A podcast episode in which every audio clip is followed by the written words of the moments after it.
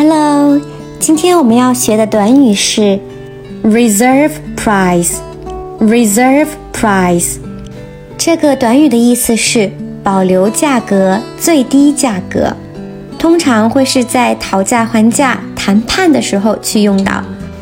比如这样一个例句：Reserve price is the lowest price you will accept to sell your item。